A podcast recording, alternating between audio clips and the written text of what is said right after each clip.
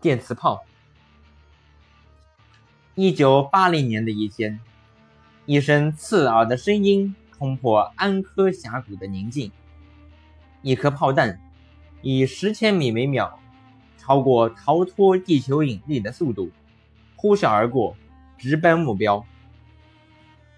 这是美国五角大楼在山谷里进行秘密实验的一种新式武器——电磁炮。通电导体在磁场中受到力的作用。在上中学的时候，物理老师都做过这个实验。大家的感觉是作用力非常小，以至于这个实验有时很难完成。所以，很少有人想到用这种力量来放炮。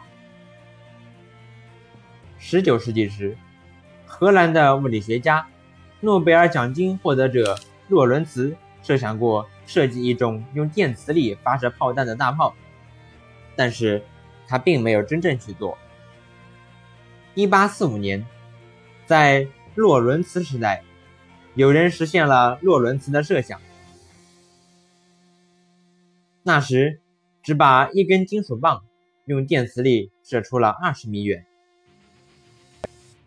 到了20世纪的一九零一年。挪威奥斯陆大学穆迪教授伯克兰对电磁炮产生了兴趣，他造出了第一门可以叫做电磁炮的装置。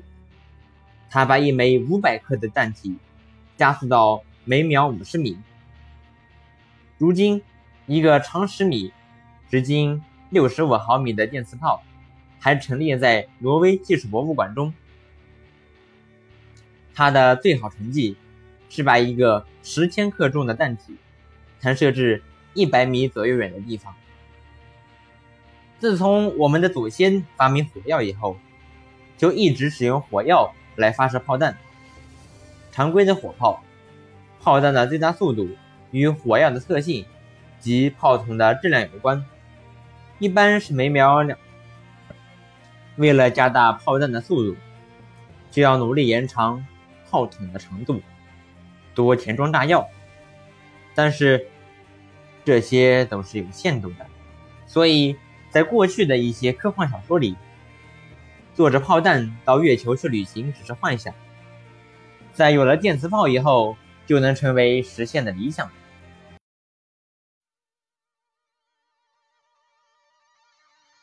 电磁炮从理论上可以使炮弹的速度接近光速。具有这种速度的炮弹，一旦研制成功，发射卫星就不必使用火箭了。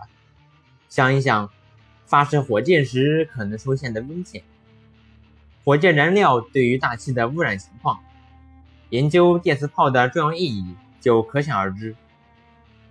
发射一枚电磁炮和火炮相比，所需能量少得多，也许只需要一座教学楼一天的用电量。计算表明，用电磁炮发射一个一千吨的宇宙飞船，让它逃脱太阳的引力，速度达到每秒十一点二千米，所需要的能量仅相当于一个发电站一到两分钟发出的电能，比现在的方法不知要节省多少倍。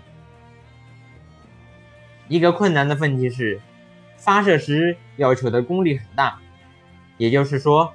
必须在一瞬间把这些能量释放出来。在发射电磁炮的时候，大约需要上百万安培的电流，输出百万千瓦的功率。所以，技术上最困难的是如何在一瞬间产生上百万安培的强大电流，这是电磁炮研究的焦点。